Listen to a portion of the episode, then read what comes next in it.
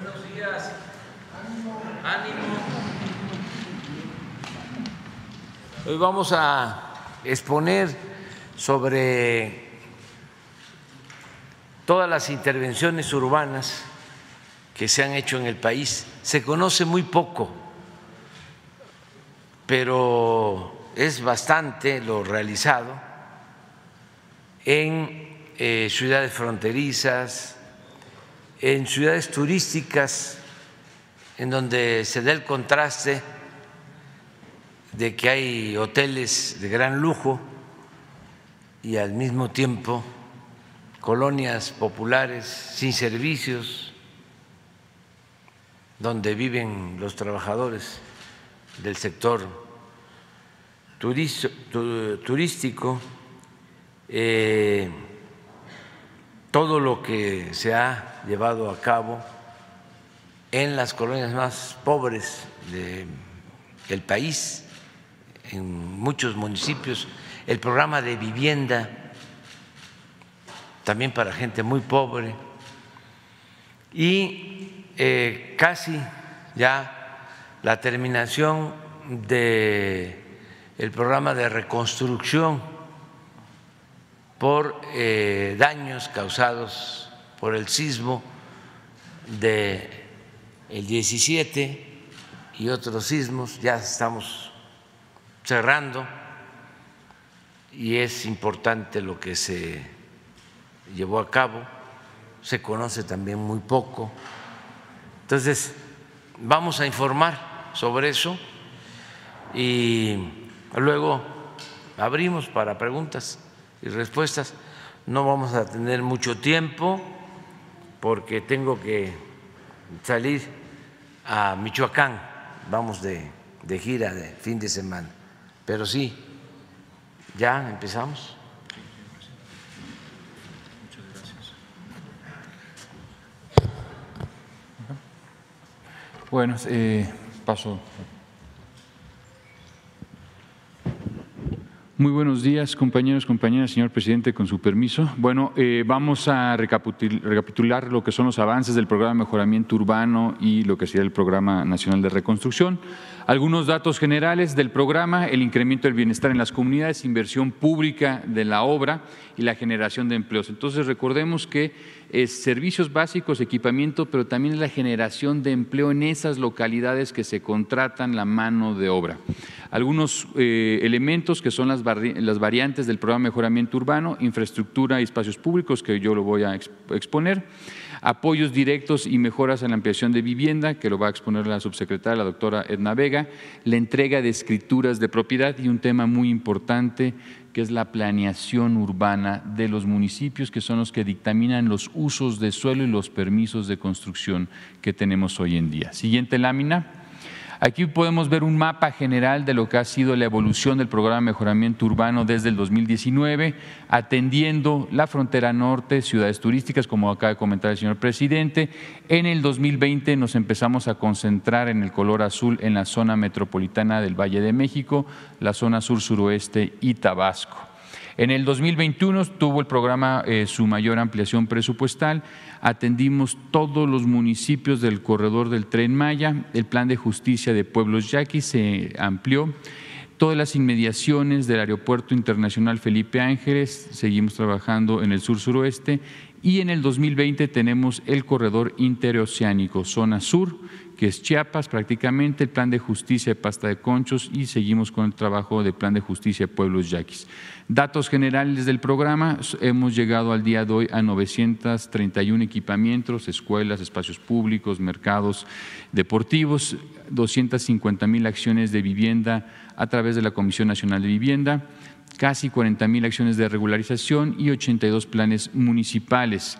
Datos importantes del programa, eh, a través de todos los componentes. Son 370 mil empleos, 94 reconocimientos nacionales e internacionales de arquitectura y urbanismo. Hemos atendido y beneficiado a una población de 8 millones de personas en un radio de 750 metros a la redonda de cada una de las intervenciones. Eh, el volumen de obra equivale a 8.8 millones de metros cuadrados intervenidos o lo equivalente a más de 450 zócalos de la Ciudad de México. Eh, la tipología, parques y plazas con el 30%, vialidades con el 29% de estos equipamientos, educación y cultura, 159 equipamientos, el 17%, salud y seguridad, 43%, comercio, mercados públicos, un tema muy importante, y la parte deportiva, 151 equipamientos, el 16%. Siguiente lámina. Esta es, digamos, la proyección de lo que hemos ya arrancado en el 2023. Vamos a estar trabajando en Cananea, en Ecatepec, en Jalisco, en Cañadas de Obregón, en Oaxaca, Guayma, eh, Tlayacapan, Tepoztlán, eh, Playas de Rosarito, La Paz, Manzanillo, Tepic, Tizayuca, Tulum, el centro de Tabasco y aquí en la Ciudad de México con el Archivo Agrario Nacional aquí en el centro histórico. Siguiente lámina, tenemos algunos ejemplos eh, muy breves de cada una de las tipologías, las plazas, Tinum, Zumpango, Tlahuelilpan, Mezcaltitlán, algunos ejemplos de los tipos de equipamiento. Siguiente lámina. Tenemos eh, igual eh, otros espacios, Escárcega, Ensenada, Nextlalpan. Algo muy importante es el uso de los materiales de la región, las tonalidades que se apeguen a los contextos históricos. En este caso trabajamos mucho con el propio INA cuando presentamos los proyectos en centros históricos para la aprobación de la paleta vegetal, la iluminación, la tipología de materiales que estamos utilizando. Siguiente lámina tenemos algunas vialidades, en muchas de estas vialidades, en la gran mayoría metemos agua, luz, drenaje, pavimentación, servicios básicos en las comunidades. Ensenada, calle Nueva Inglaterra es un caso. Entonces, recordar que muchas de estas intervenciones se llevan a cabo en las colonias de mayor marginación y carencia de servicios básicos a nivel nacional. Siguiente lámina, eh, en educación y cultura, aquí un ejemplo de la antigua estación de ferrocarril de Tapachula, una estación que estaba abandonada, eh, era, un basurero de, eh, era un tiradero de basura, teníamos problemas de drogadicción. En, en ese punto, bueno, se hizo completamente la intervención. Tlaxcuapan, en Hidalgo, Jaltenco, es importante reconocer el tipo de material, el tipo de arquitectura. evitamos en su conjunto poder utilizar aires acondicionados, tenemos entrepisos en general, tomamos el tema de ventilación, orientación, el tema de los materiales con la finalidad de no utilizar aires acondicionados, ya sea Sonora, ya sea Ciudad de México. San Blas, Cuernavaca, la eh, remodelación completa de la Casa de Cultura Lázaro Cárdenas, esta casa tan emblemática donde el general Cárdenas eh, pasaba gran parte de los fines de semana y con parte de su propio gabinete, eh, la alberca, la casa. Hoy en día este es un centro cultural que atiende a la población de la comunidad de Palmira. Siguiente lámina. Tenemos en el caso de educación y cultura algunos ejemplos, Calakmul, Nextlalpan, Puebla, el Centro Cultural La Carmela, una antigua eh, hidroeléctrica de principios del siglo XIX, que estaba obviamente en un estado de abandono, pero que sirvió mucho para poder dar y dotar agua a la ciudad de Puebla. Eh, se rehabilitó por completo eh, como un centro cultural y en el caso de Progreso, un elemento que acordó el señor presidente con el gobernador es la creación de un museo, el Museo del Meteorito, como un elemento para la atracción y fomento del turismo a nivel local. Siguiente lámina, tenemos en lo que corresponde algunos ejemplos de salud y seguridad. Tonanitla, eh, Ayoshusla, eh, Raúm, en los pueblos yaquis, tenemos muchos equipamientos en cada uno de los ocho pueblos yaquis. Tultitlán, algunos eh, ejemplos de estaciones o equipamientos de estaciones de bomberos que en Tijuana también los estamos presentando. Siguiente lámina. Salud y seguridad, Felipe Carrillo Puerto, igual equipamientos en el caso del sur suroeste, el uso de maderas tropicales como elementos estructurales en la arquitectura, elementos madera certificada, entonces es un ejemplo, digamos, de la adecuación del diseño arquitectónico, el uso de los materiales dependiendo de cada uno de los lugares donde estamos interviniendo. Hemos perdido eh, históricamente el uso de las maderas, maderas estructurales en los elementos arquitectónicos, es algo que promovemos, además de que esas maderas son certificadas y se compran ejidos en la zona. Algunos ejemplos eh, en el caso de Sonora, en Escárcega, en Solidaridad, este tema de seguridad y salud pública. Siguiente lámina, tendríamos algo muy importante que son los mercados públicos. Hoy en día muchos mercados públicos a nivel nacional ya han eh, cumplido su ciclo de vida. Muchos de estos se conformaron en las décadas de los 60, 70 y son infraestructuras que si no tienen un buen mantenimiento máximo pueden tener una vida útil de 50 años. Son algunos mercados que eh, reconstruimos por completo, como Alcalco, el mercado 27 de octubre con más de 360 locales, Valladolid con más de 250 locales, Benito Juárez, Bacalar, todos son eh, equipamientos, eh, infraestructura, en muchos casos hay que reconocer que están en las inmediaciones de los tres proyectos estratégicos del Gobierno federal, en las inmediaciones del aeropuerto Felipe Ángeles, en el corredor turístico eh, del Tren Maya y en el corredor del Istmo de Tehuantepec. Siguiente lámina. Igual seguimos algunos ejemplos, Tultitlán, eh, Teapa, Tlaxcala, eh, Calakmul y Matamoros. Son, digamos, algunos ejemplos de mercados públicos que hemos desarrollado. Siguiente lámina. En temas de deporte, eh, eh, en el caso de San Blas, es un eh, centro cultural multifuncional que tiene áreas deportivas, Teapa, Centro Deportivo y Social, Los Cabos, Benito Juárez, Tijuana, algunas de las tipologías y diseños en espacios deportivos a nivel nacional. En la siguiente lámina tendríamos igual en Agua Prieta, Hermosillo, el Estadio Héctor Espino, Izamal, Ecatepec, probablemente el parque eh, urbano de mayor densidad eh, que se tiene, porque Ecatepec pues, es el municipio de mayor densidad urbana que tenemos a nivel nacional y es una intervención considerablemente importante. Vamos a hacer la segunda etapa este, este año, entonces podría ser el parque público de mayor afluencia a nivel nacional debido a la densidad poblacional del municipio de Ecatepec, Ciudad Juárez, algunos ejemplos que hicimos en el 2019. Siguiente lámina. Eh, ¿Algún tema? Aquí estamos eh, hablando del tema de las premiaciones en arquitectura y urbanismo, pero la arquitectura como mecanismo de inclusión eh, social. Entonces, un elemento fundamental del programa es el uso de la arquitectura como un mecanismo para poder promover la inclusión de las propias comunidades donde llevamos estos equipamientos.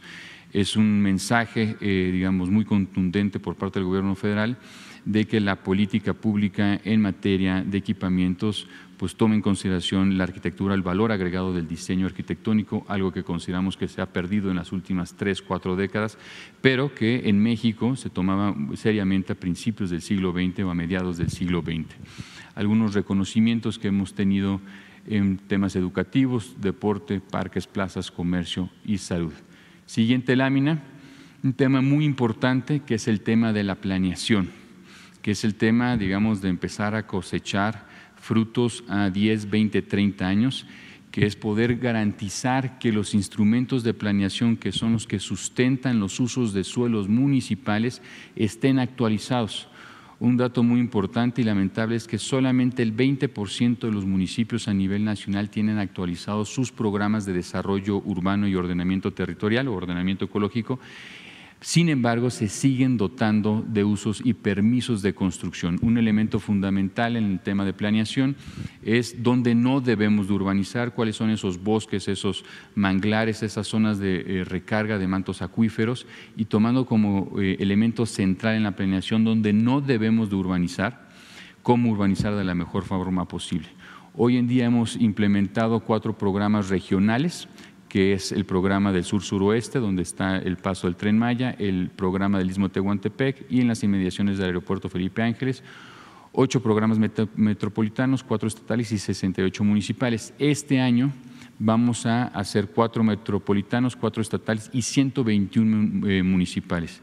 Esto casi llegando a la meta de los 200 programas municipales. Esperemos que el próximo año con esta tendencia podremos haber eh, concluido el sexenio organizando eh, la planeación en más de 350 municipios a nivel nacional. ¿Sería cuánto, señor presidente?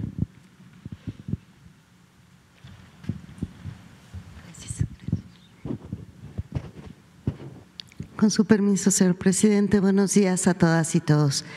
en esta parte de la exposición que queremos rescatar básicamente dos temas, que es el programa nacional de reconstrucción y el programa de vivienda social. En la primera parte, los resultados que llevamos hasta el día de hoy respecto al programa nacional de reconstrucción son 68.717 acciones con 32.438 millones de pesos invertidos por todos los sectores, educación, salud, cultura y vivienda.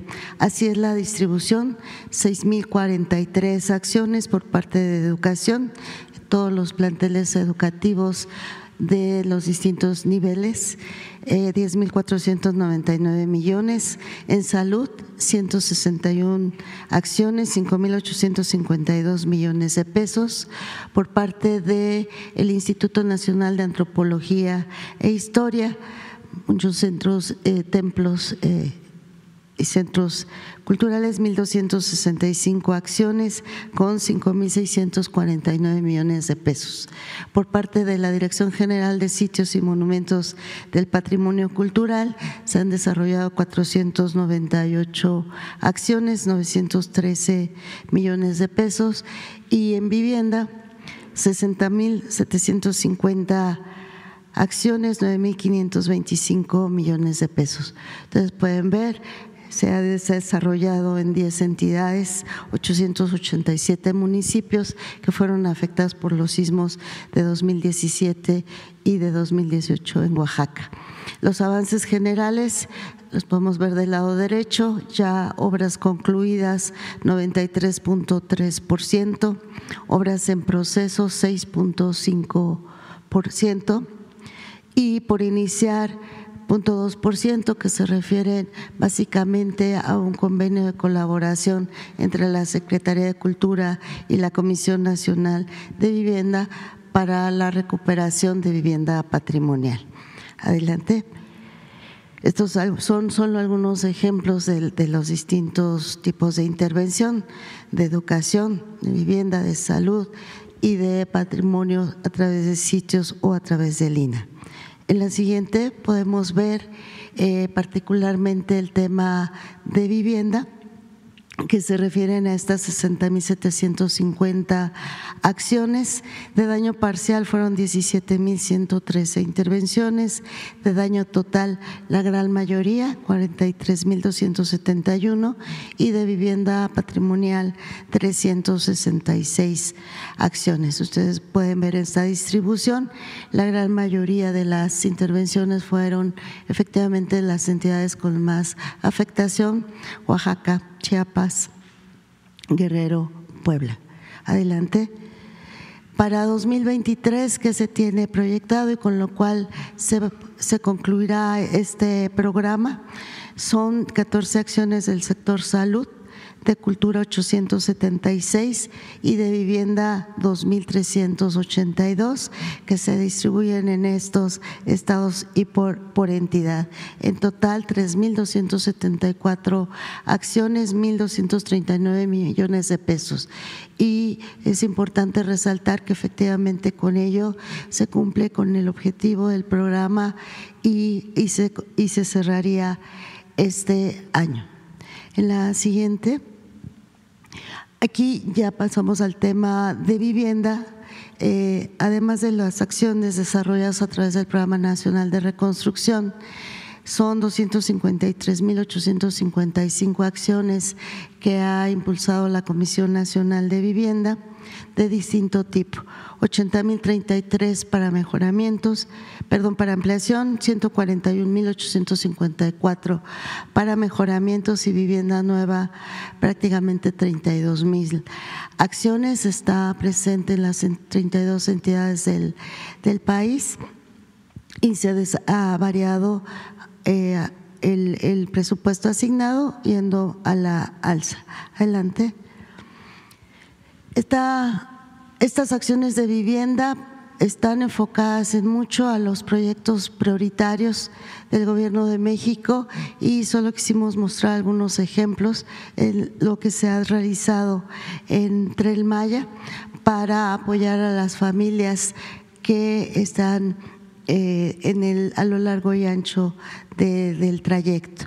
355 35 acciones de vivienda nueva más 20 adquisiciones que se compraron ya en zonas como Campeche, donde ya se pudo reubicar a las familias. Otro ejemplo es el tren interoceánico, donde los apoyos fueron 10.880 en vivienda y aplicaron los dos programas, el Programa Nacional de Reconstrucción y el Programa de Vivienda Social. Aquí vemos algunos de los ejemplos de lo que se ha realizado. Estamos por concluir el proyecto de Salina Cruz que ayudará a reubicar algunas familias que estaban eh, habitando sobre el derecho de vía. Otro, otro otro dato muy importante que queremos eh, compartir con ustedes, si recuerdan, en 2020 el presidente instruyó para desarrollar un programa específico para ayudar a la reactivación económica en el país en el contexto del, del COVID. Este programa se concluyó en, a lo largo de tres años. La meta original era de 165 mil apoyos, de mejoramiento 35 mil pesos, de ampliación 90 mil pesos.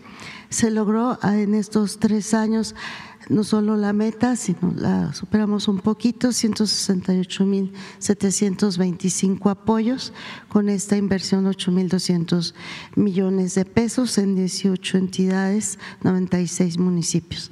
Adelante.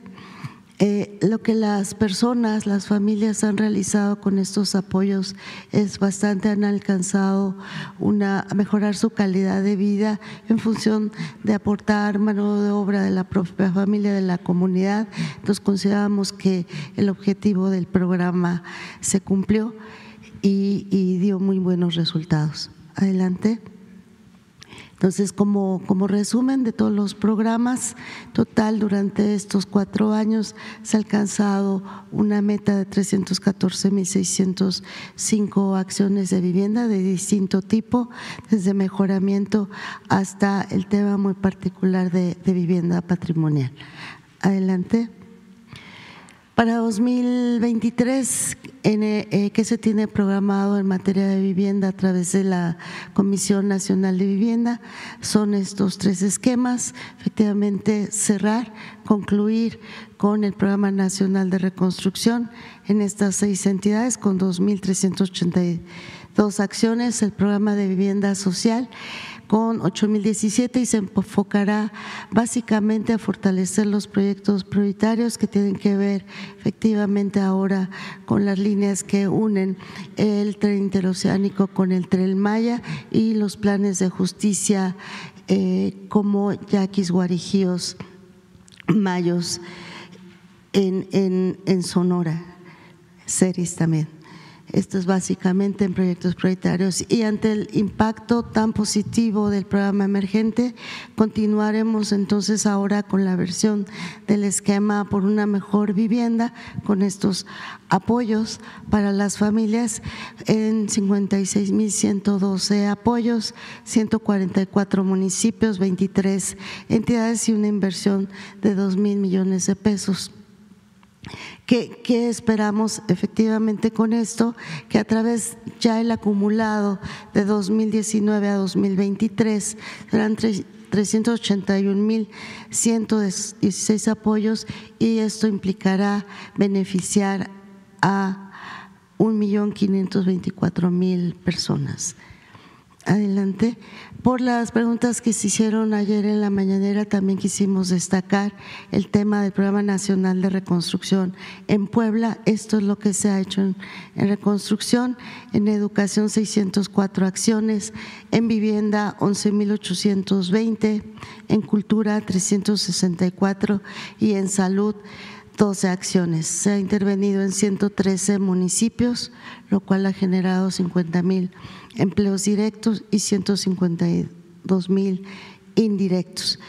Están prácticamente concluido el 92%, 7% está en proceso y el 0.1% se refiere efectivamente a vivienda patrimonial. Aquí vemos los detalles. Del sector cultural, finalmente, que tiene que ver con el con las dos instituciones responsables, la Dirección General de Sitios y Monumentos de Patrimonio Cultural, es el desglose de la lámina anterior, 132 acciones y por parte del Instituto Nacional de Antropología e Historia, 325 acciones. Es lo, lo realizado particularmente en Puebla. Por la pregunta de ayer, estos son los ejemplos de lo realizado en Puebla a través de los cuatro sectores, educación, cultura, salud y vivienda. Muchísimas gracias.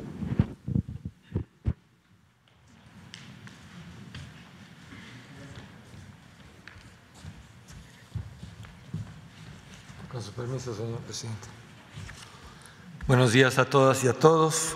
Eh, queremos enfatizar el esfuerzo que ha hecho el Gobierno de México a través del Programa Nacional de Reconstrucción para atender el mayor reto que ha tenido en la historia de nuestro país las eh, afectaciones que desastres naturales han eh, registrado en el patrimonio cultural de México, que como todos sabemos es una potencia cultural por su diversidad, por su inmensa riqueza eh, histórica y cultural. Y enfatizar el esfuerzo que ha hecho eh, el Gobierno de México junto con eh, actores muy importantes eh, aliados en este proceso, con, fundamentalmente con las comunidades, con los gobiernos municipales y los gobiernos estatales, así como con las asociaciones religiosas.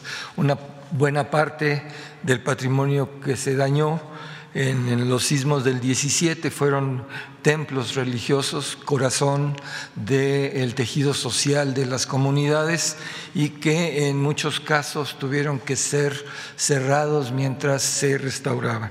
Hemos restaurado 1579 templos y también hemos restaurado arquitectura civil en la que incorporamos palacios municipales, eh, museos, casas de cultura, bibliotecas, fuentes, acueductos, kioscos, eh, vivienda tradicional que conforma el paisaje histórico urbano de nuestras localidades tradicionales. Eh, en el caso del patrimonio religioso, hemos atendido bienes que están inscritos en la lista del Patrimonio Mundial de la UNESCO, en los centros históricos de Puebla, de Oaxaca, de la Ciudad de México, y, por supuesto hemos eh, eh, colaborado muy intensamente con la eh, Iglesia Católica, quienes han, se han sumado a este esfuerzo para poder establecer nuevos protocolos de conservación y mantenimiento para que cuando vengan nuevos sismos eh, eh, el debido mantenimiento que tengan estas, estos inmuebles eh, permita que los daños no sean tan graves como fueron en el 2017. en el marco de este proceso, por supuesto, hemos atendido la Catedral Metropolitana, principal monumento religioso del país, por su significado histórico, religioso y social. Y queremos informarles sobre lo que comúnmente sucede cuando intervenimos un monumento de, este, de esta eh, antigüedad y de esta historia. Eh, encontramos eh, algunas sorpresas y queremos informarles sobre un hallazgo que tuvimos en la restauración de catedral. tenemos un, un, pequeño video para, para mostrarles, si nos permiten, por favor.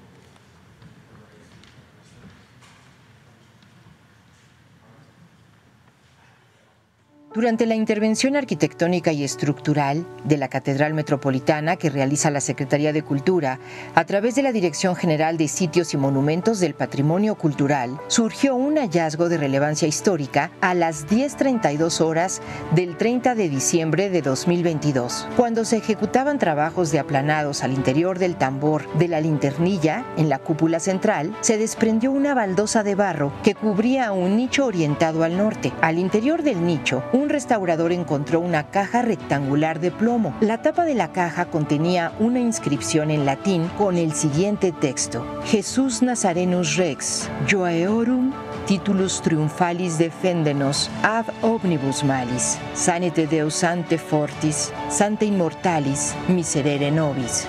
Junto a este primer hallazgo, se advierte la presencia de cuatro baldosas de barro contiguas que cubrían otros nichos, nichos que albergaban cajas forjadas de plomo con inscripciones en latín con las leyendas Sante Gabriel, ora pro nobis 22, Sante Rafael, ora pro nobis 21, Sante Johannes Ewaer, ora pro nobis 20. En consecuencia, la contratista notificó de inmediato a la residencia de obra sobre el hallazgo, quien se encargó de dar aviso al director general y a las autoridades correspondientes de Lina. De este primer hallazgo se instruyó a la empresa ejecutora de los trabajos seguir verificando la existencia de más nichos. Durante el transcurso de ocho horas se encontraron 19 cajas más, todas fabricadas en plomo, algunas de ellas con inscripciones que hacían alusión a santos o seres divinos y otras con la tapa grabada sin data ni otro signo que permitiera suponer el contenido de estas. Al término de la jornada se tenía conocimiento de la existencia de 23 cajas con inspiraciones religiosas que contenían distintas pinturas, cruces de madera y palma, así como distintos fragmentos que posiblemente conformaban medallones de barro y cera. En la caja perteneciente a San Juan Bautista se encontró una nota referente a su hallazgo en 1810 por uno de los pintores que intervinieron en ese año la catedral y que posiblemente eran parte del equipo del arquitecto Tolsá. Esta caja fue la única hallada y abierta en ese año y menciona Severo Arceo y Nicolás Serrano pintores, y José Félix, José Sicilio y Juan García, albañiles, y Juan Flores, sobrestante, cuando se pintó esta cúpula, año de 1810, encontraron estas reliquias de su santidad Juan Bautista, rogada a Dios por sus almas, por amor de Dios. Era virrey el señor arzobispo don Francisco Javier de Lizana y Beaumont. Gobernaba en España Fernando VII y en Francia Napoleón Bonaparte. Derivado de los hallazgos, se implementaron acciones de protección que incluían el registro del emplazamiento, medidas y descripción breve de las cajas y el sellado nuevamente de los nichos, restringiendo totalmente el acceso a ellos, con la intención de resguardarlos hasta que los restauradores especialistas de Lina pudieran acudir al sitio del descubrimiento. Una vez que el INA, a través de la Coordinación Nacional de Conservación del Patrimonio Cultural, realizó la exploración, registro y trabajos de conservación del contenido de estos bienes patrimoniales y de las cajas de protección, se prevé que éstas sean reintegradas a su posición original en el arranque del cimborrio de la linternilla de la cúpula central de la Catedral de México, acción que se prevé concluya a finales del mes de enero del presente año.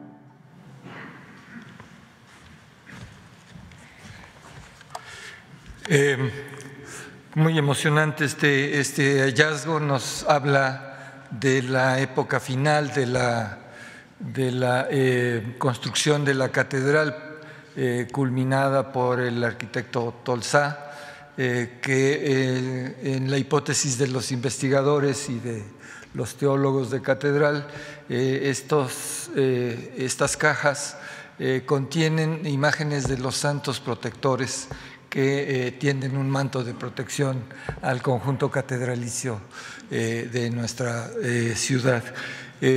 la importancia histórica y el referente que nos deja la nota de los pintores y albañiles que encontraron una de las cajas en una intervención posterior, nos habla de la importancia de la referencia histórica de estos monumentos en la cultura de nuestro país.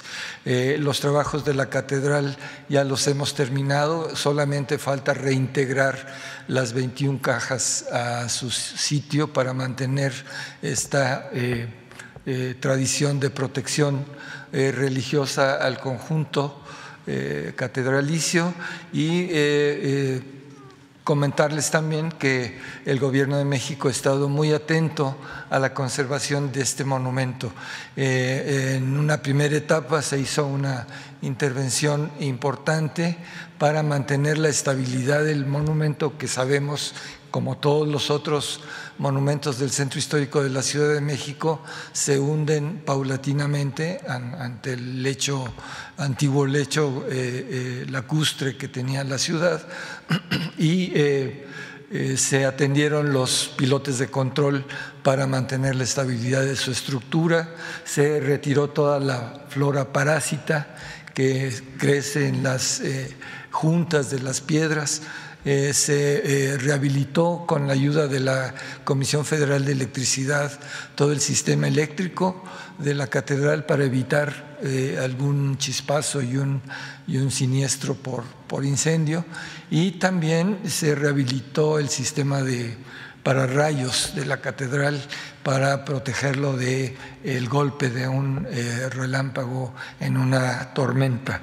Eh, en, la intervención que terminamos este año, a fines de diciembre más bien, eh, y que atendió los daños que afortunadamente fueron menores en las dos torres eh, y en las cúpulas de la catedral ya han sido terminados y estamos eh, eh, por devolver a la comunidad de la capital y a todos los visitantes que vienen a visitar este señorial monumento para dejarlo seguro y,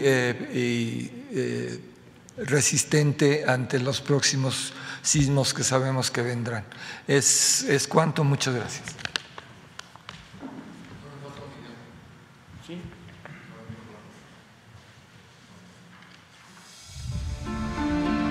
Nos, nos sorprendimos del mejoramiento porque quedó un aspecto 100% muy agradable.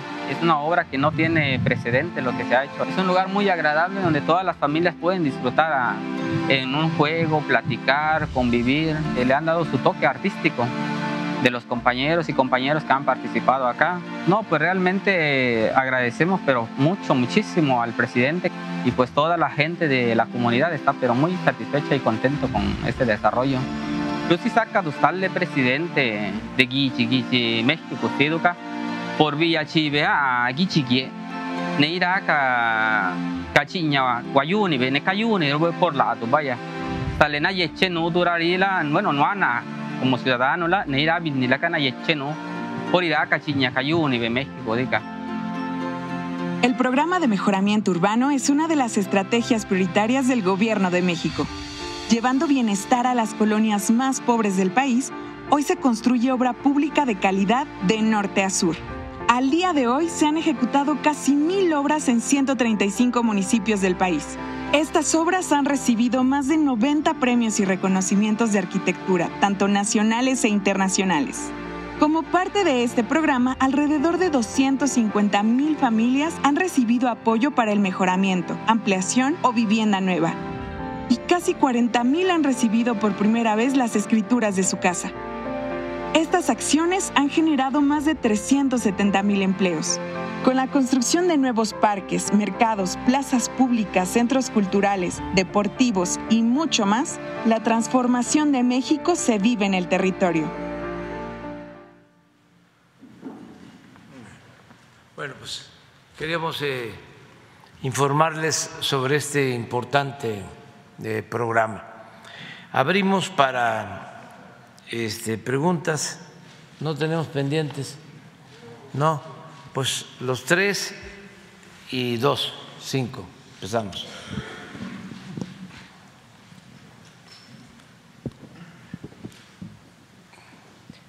Hola, señor presidente. Soy Maya Verbuch de Bloomberg News. Eh, quisiera preguntar sobre Pemex. Pemex tiene que repagar casi 10 mil millones de dólares de deuda este año y de esta eh, casi 6 mil millones solo en este trimestre. El gobierno federal va a apoyar a pagar esa cantidad en caso de que sí, ¿de dónde van a conseguir el dinero? ¿Se podría precisar de qué forma el gobierno podría apoyar a Pemex a través de una inyección de capital o a través de una reducción de impuestos, por ejemplo? Sí, hemos estado apoyando a Pemex, lo vamos a seguir haciendo porque es el rescate de la empresa pública más importante de nuestro país, es una de las empresas más importantes del mundo en eh, el sector petrolero. Y eh, todos los vencimientos eh, de deudas anteriores se están eh, pagando puntualmente y siempre con el apoyo de la Secretaría de Hacienda. Eh, no dejamos a Pemex sin respaldo. Acerca de, estos vencimientos, ya Hacienda tiene un plan junto con la dirección de Pemex y se va a cumplir en tiempo, en forma, se va a pagar puntualmente. Ya tienen, repito, un plan para eh, cubrir eh, deudas para este año, incluso eh, contemplados estos recursos en el mismo presupuesto público, en los techos de endeudamiento que autoriza el Congreso.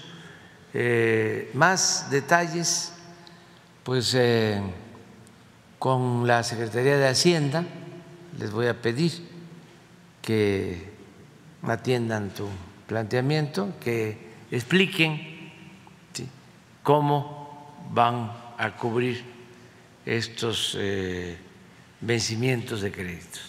¿Se podría decir cuándo van a anunciar el plan y si Hacienda va a hacerse responsable solo por una parte o por todas las amortizaciones que ustedes tienen que pagar? Sí, es un plan que tienen. Eh, sería cosa de que hoy mismo Hacienda nos informara de cuándo da a conocer este plan y sí respaldo total de Hacienda. Lo hemos venido haciendo. Lo que tú mencionas, por ejemplo, eh, disminuir de impuestos a Pemex para ayudar a la empresa. ¿Eso lo podrían seguir haciendo hasta más? Eh, se ha hecho desde el primer año y lo vamos a continuar haciendo. Eh, y otras eh, acciones, el que se ayude con la transferencia de deudas de Pemex a deuda soberana, a deuda de Hacienda, este, es una práctica también importante porque incluso las tasas de eh, créditos son más bajas, lo que es deuda soberana, que es lo que son deudas de Pemex o de Comisión Federal de Electricidad, pero eh, Hacienda puede informar desde hoy sobre esto. ¿Y se sabe cuánto más podrían reducir los impuestos o cuál es la meta no, no tengo el dato exacto, pero sí, eh, año con año les hemos eh, apoyado. Y se sabe, eh, usted dijo que está dentro del presupuesto aprobado por el Congreso. Em, ¿De dónde sacaron esa cantidad que podrían aportar a Pemex? No se tiene todavía una cantidad exacta, o eso Hacienda y Pemex manejan ¿no? lo que se va a requerir. Pero no tenemos problemas en cuanto a finanzas públicas.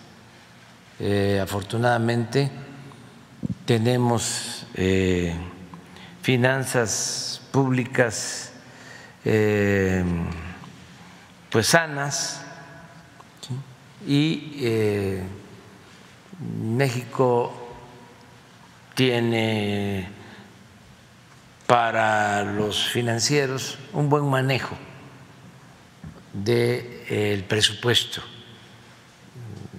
Eso es lo que se sabe, se conoce en el mundo financiero donde hay mucha información.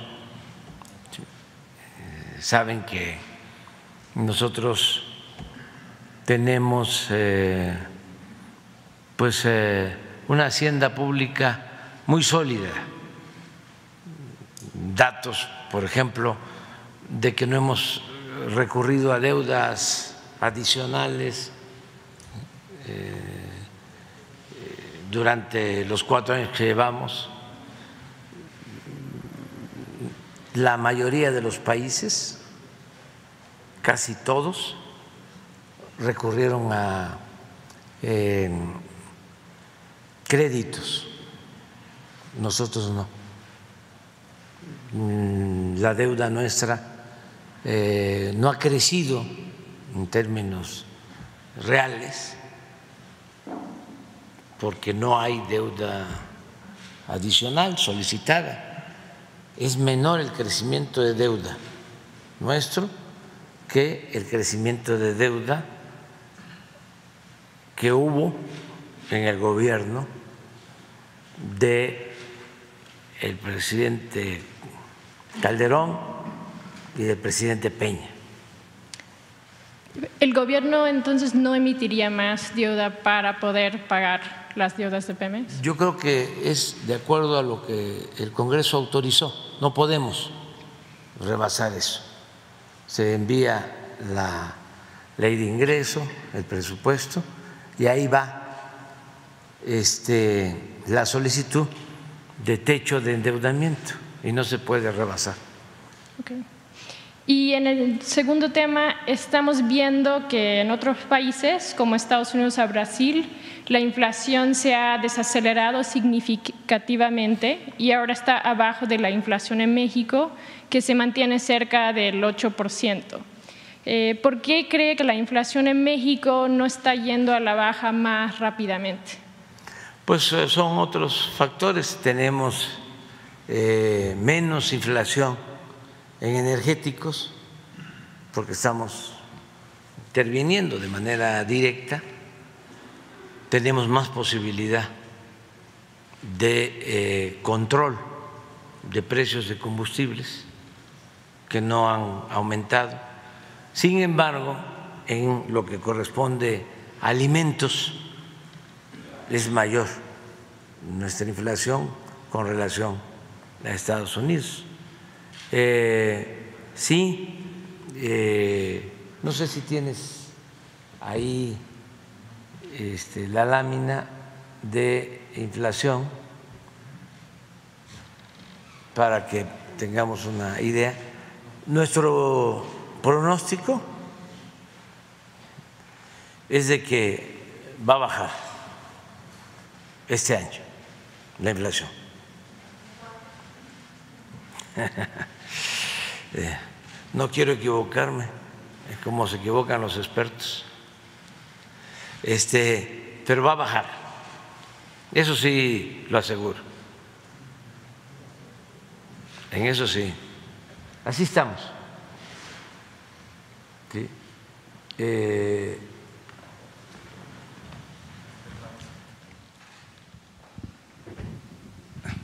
ese es el inicio.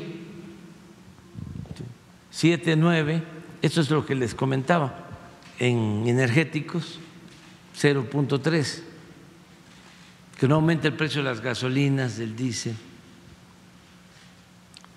pero tenemos aquí 3.8 y 3.8 de otras mercancías. Con respecto a Estados Unidos, ellos han bajado aquí, eh, llegaron a tener hasta tres puntos y están bajando. Y tienen también más bajo lo de alimentos. En mercancías en general sí están más altos que, que nosotros. Y Europa está así. Ellos sí tienen problemas con energéticos, eh, menos problemas que nosotros en alimentos y en otras mercancías estamos prácticamente igual. Eh, nuestro pronóstico es que va a bajar este, nuestra inflación y estamos haciendo todo para lograr. Ya, por ejemplo, eh, se alcanzó la meta de estabilizar precios de la canasta básica de 24 productos. Eso hay que agradecerlo pues a industriales que nos están ayudando, a cadenas comerciales. Se llegó a un acuerdo con ellos de ofrecer esta canasta básica de 24 productos en 1.039 pesos y ya está abajo de los 1.039. Y vamos a seguir viendo este, resultados. Eh, el aumento último que tuvimos, que tampoco fue mucho, pues se debe a que este, estamos eh, concluyendo eh, un año iniciando otro, pero ya la tendencia va a ser a la baja. Pero en particular en la cuestión de alimentos, ¿por qué diría usted hay esa diferencia marcada entre México y ah, otros países? Porque tenemos todavía que importar este, alimentos y acuérdense ustedes que esta es una inflación mundial. Este es un fenómeno eh, externo y se abandonó mucho el campo durante todo el periodo neoliberal y no somos autosuficientes. No es lo mismo que el sector energético. Tenemos que comprar maíz, ya estamos prácticamente produciendo en México todo el frijol que consumimos, porque estamos eh, impulsando la actividad productiva estamos ayudando a productores de maíz, de frijol, pero también importábamos frijol y seguimos importando mucho arroz, como 80% de lo que consumimos, porque se abandonó por completo la producción de arroz y así en eh, otros alimentos. Ahora tenemos un plan que consiste eh, primero en llegar a este acuerdo con eh, los que distribuyen alimentos, eh, esta canasta básica. Segundo, estamos impulsando mucho la producción, precios de garantía para productos del campo estamos eh, llevando a cabo un plan muy importante de entrega de fertilizantes de manera gratuita. Este año se van a entregar fertilizantes en todo el país a dos millones de productores.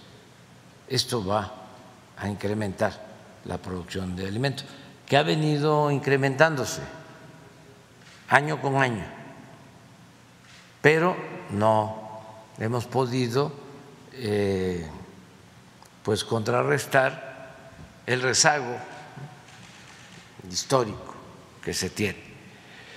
Y eh, también estamos tomando medidas para quitar aranceles y poder eh, importar alimentos para que eh, si se consiguen alimentos más baratos, cuidando los aspectos sanitarios, se puedan introducir con el propósito de que no haya monopolios que eh, estén controlando precios, que haya realmente un libre mercado. Eso es lo que estamos haciendo. ¿Y hay nuevas medidas que podrían introducir en estos meses si ven que no hay una desaceleración más marcada? O sea, eh, entiendo que los planes eh, eh, incluyen a largo plazo aumentar la producción, pero obviamente toma tiempo, ¿no? Y la inflación sigue afectando a corto plazo. Entonces, ¿están considerando introducir nuevos planes o quedarse con los planes ya existentes? Con lo que tenemos este, va a ser suficiente. Okay. Va a ser suficiente. es, es ese es este, nuestro eh, pronóstico, eso es lo que estamos este, eh, proyectando. Yo creo que en los datos eh, que dé a conocer el INEGI sobre la inflación ya se va a ver la disminución. Pero no en los próximos datos. No hay un número exacto que usted tiene para el fin del año. No, sí, hay una ah, referencia, pero no quiero este, exponerme. Muchas gracias. Que muy poco tiempo, ya para los próximos datos del INEGI. Ya se van a ver. Pronto, muy pronto.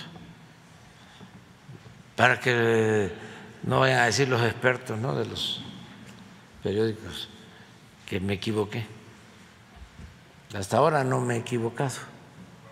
¿sí? Entonces no me quiero equivocar. Mejor vamos a ser prudente.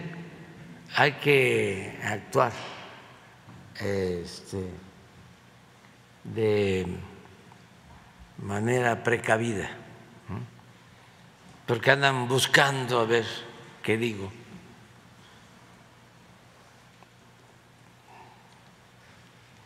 Y que nos equivoquemos, pero vamos bien, vamos bastante bien. Este, y así lo sabe la gente. El primer aviso. Pero vamos también, sí, que les voy a presumir, ofrezco disculpas, que sí voy a tirar aceite ahora. Este, miren cómo estamos en la encuesta de ayer.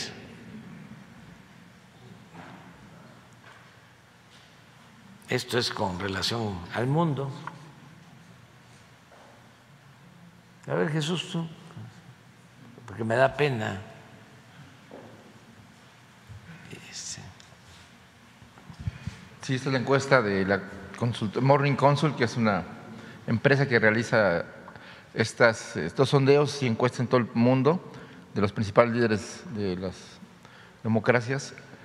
Y bueno, pues el resultado del día de ayer, porque cada jueves se da a conocer esta encuesta, es, eh, por supuesto, pues el mandatario de la India, Narendra Modi, pues sigue encabezando las preferencias de los ciudadanos en su país con 77%, 19% eh, digamos desaprueba pero bueno, pues tiene un 58 por, más 58% de resultado neto. Eh, el presidente Andrés Manuel López Obrador eh, de la semana pasada a la semana actual subió dos puntos, está en 68% eh, sobre 27 que desaprueba su gestión, con un 42% de saldo neto. El presidente de Suiza, Alain Berset, tiene un 60%, eh, contra 25 desfavorable. Eh, Anthony Albanese de Australia, primer ministro, tiene 58% eh, frente a, a, favor de aprobación ciudadana frente a un 30% de desaprobación. Eh, Giorgia Meloni, la primer ministra italiana, tiene un 53% favorable y 39% de desaprobación.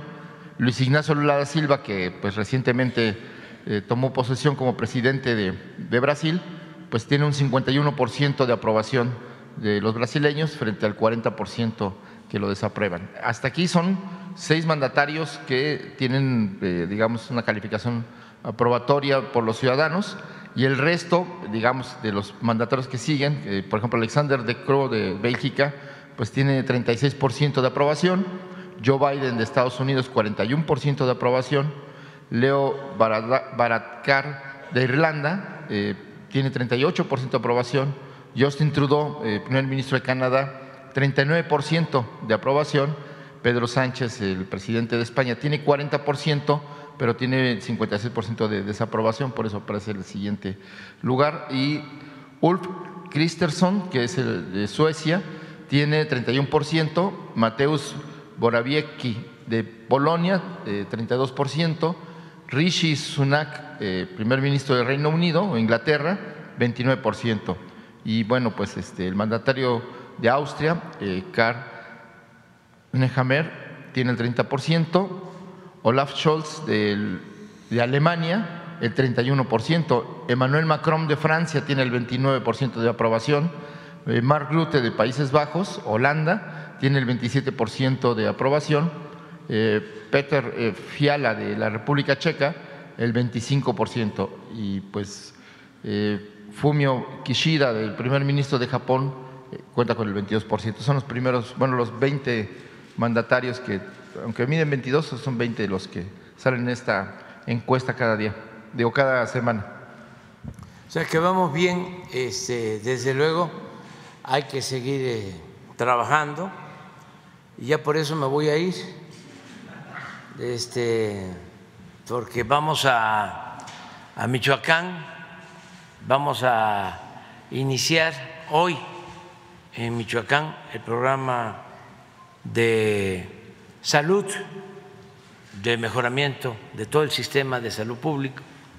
Y vamos a eh, tener reuniones para eh, hacer una evaluación de las sucursales del Banco del Bienestar que ya están operando y las que están en proceso de construcción. Les recuerdo que el Banco del Bienestar va a estar funcionando con todas sus sucursales, alrededor de tres mil sucursales, va a ser el banco con más sucursales en el país y se van a dispersar eh, cerca de 600 mil millones de pesos a través de estas sucursales. Todas las pensiones, las becas, los apoyos para eh, campesinos, productores, las pensiones para discapacidad, los apoyos para los jóvenes que están trabajando como aprendices del programa Jóvenes Construyendo el Futuro, todo, todo, el apoyo a pescadores, todo se va a dispersar a través de estas sucursales con una tarjeta.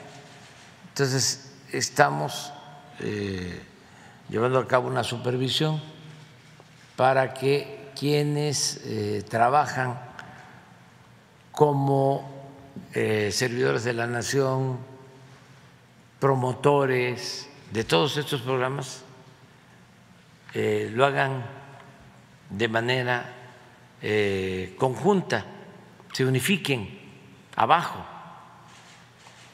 y que la sucursal del Banco del Bienestar sea como un centro integrador para todos los programas de bienestar. Entonces, vamos a eso, es muy importante, a terminar de consolidar lo que es eh, un pilar de la transformación de México.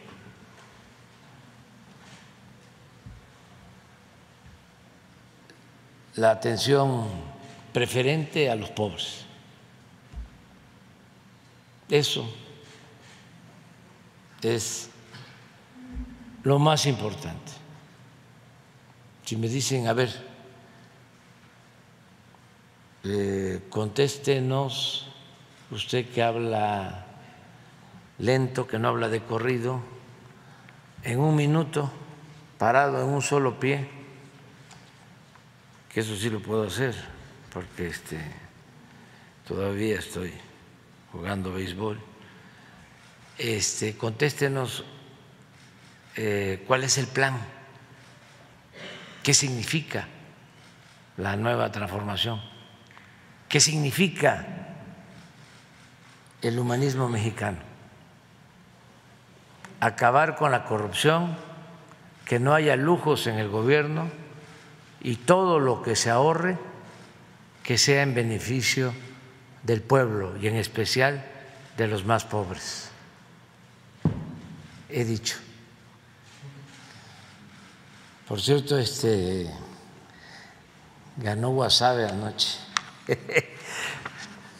Esto no se acaba hasta que se acaba.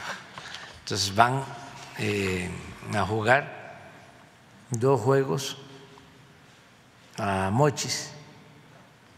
Está la serie final. Tres Mochis, dos Guasave y tocan los últimos dos juegos en Mochis. O sea que si de los dos gana uno Mochis, ya. Pero si de los dos este, hace la hazaña que así es el béisbol, todo es posible. Este, algodoneros, ganan los dos, pues entonces este, van a ser ellos los campeones de la Liga del Pacífico de béisbol. Le deseo lo mejor a los dos equipos y que les vaya muy bien, aunque pues yo estoy a favor de Guasave. Ahora jugamos antier este, contra el seguro. Llevaron refuerzo los del seguro. Eh, puras leyendas que están en el Salón de la Fama. Chito Ríos, eh, Matías, eh, Matías Carrillo, este, Daniel Fernández, eh, José Luis, el borrego, su apellido, Sandoval, cuatro. Y de esos cuatro, solo Chito tiene 62 años, Matías tiene 59 y la liga nuestra es de 60 para arriba. Eh, el Borrego y, y Daniel tienen como 55, cuatro. Y de esos cuatro, tres cachirules. Y nos iban ganando en la quinta, 13 a 6. Y ya estaban celebrando. Y como yo juego primera, y ahí estaba el dogado de ellos, le dije, ¿saben de béisbol, verdad? Sí. Bueno, ¿qué decía Yogi Berra? Esto no se acaba hasta que se acaba. Y en la sexta y séptima les empatamos. Este y todavía estoy macaneando. Batí dos líneas, no fue muy bien. Y eh, pues es algo extraordinario porque también hace falta el deporte y esas leyendas del béisbol son ejemplo a seguir para los jóvenes, como los futbolistas. Eh, para mí, uno de los mejores futbolistas de México, este, pues en toda la historia, es el que estuvo en España, Hugo Sánchez, de lo mejor, y boxeador Chávez, y atletas, imagínense, este, Ana Guevara, y muchos, muchos, muchos ejemplos, y que viva el deporte. Y ahora sí me voy porque si no nos deja. ¿Ah? el gobierno en la tarde, el, evento que tiene aquí en la ciudad? Ah, sí, sí, y este y el gobernador del Estado de México. Me van a acompañar los gobernadores. Nada más que eh, no quisimos que sea con medios, porque si no se hace un meeting, no vaya a ser que nos cepillen, nos arreglen los del INE. bueno, nos vemos.